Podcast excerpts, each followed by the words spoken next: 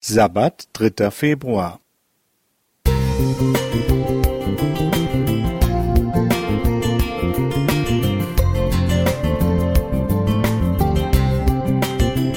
Ein kleiner Lichtblick für den Tag.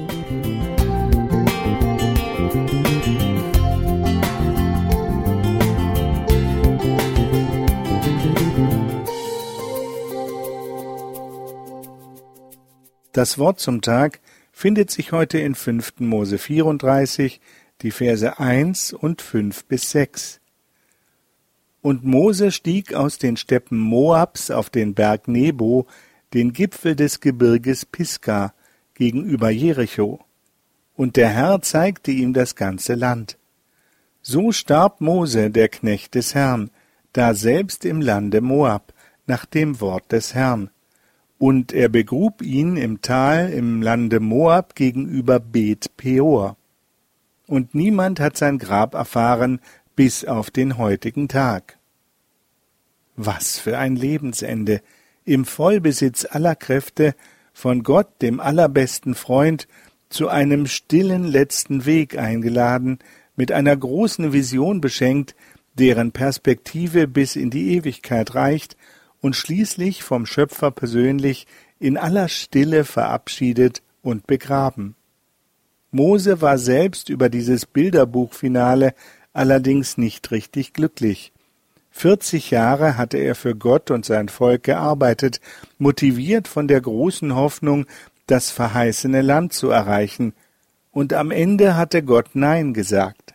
Ein einziges Mal hatte dieser geduldige Gottesmann seinem Zorn freien Lauf gelassen, eine göttliche Anordnung nicht exakt befolgt.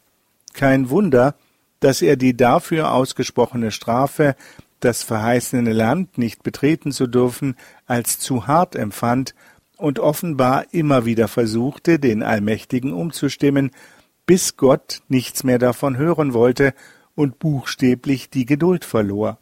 Vergleiche 5. Mose 3, die Verse 23 bis 26. Er konnte ja nicht ahnen, dass der Schöpfer viel bessere Pläne mit ihm hatte. Ja, Mose musste sterben. Ellen White schreibt in Patriarchen und Propheten, aber er sollte nicht lange im Grabe bleiben. Christus selbst kam mit den Engeln, die Mose bestattet hatten, vom Himmel herab, um den schlafenden Heiligen herauszurufen. Soweit das Zitat. Wieder einmal fand der Schöpfer die perfekte Kombination von Gerechtigkeit und Gnade, und selbst Satan persönlich vermochte das nicht zu verhindern. Vergleiche Judas 9. Und an dieser Stelle dürfen wir beide, du und ich, uns sozusagen in das Geschehen einklinken.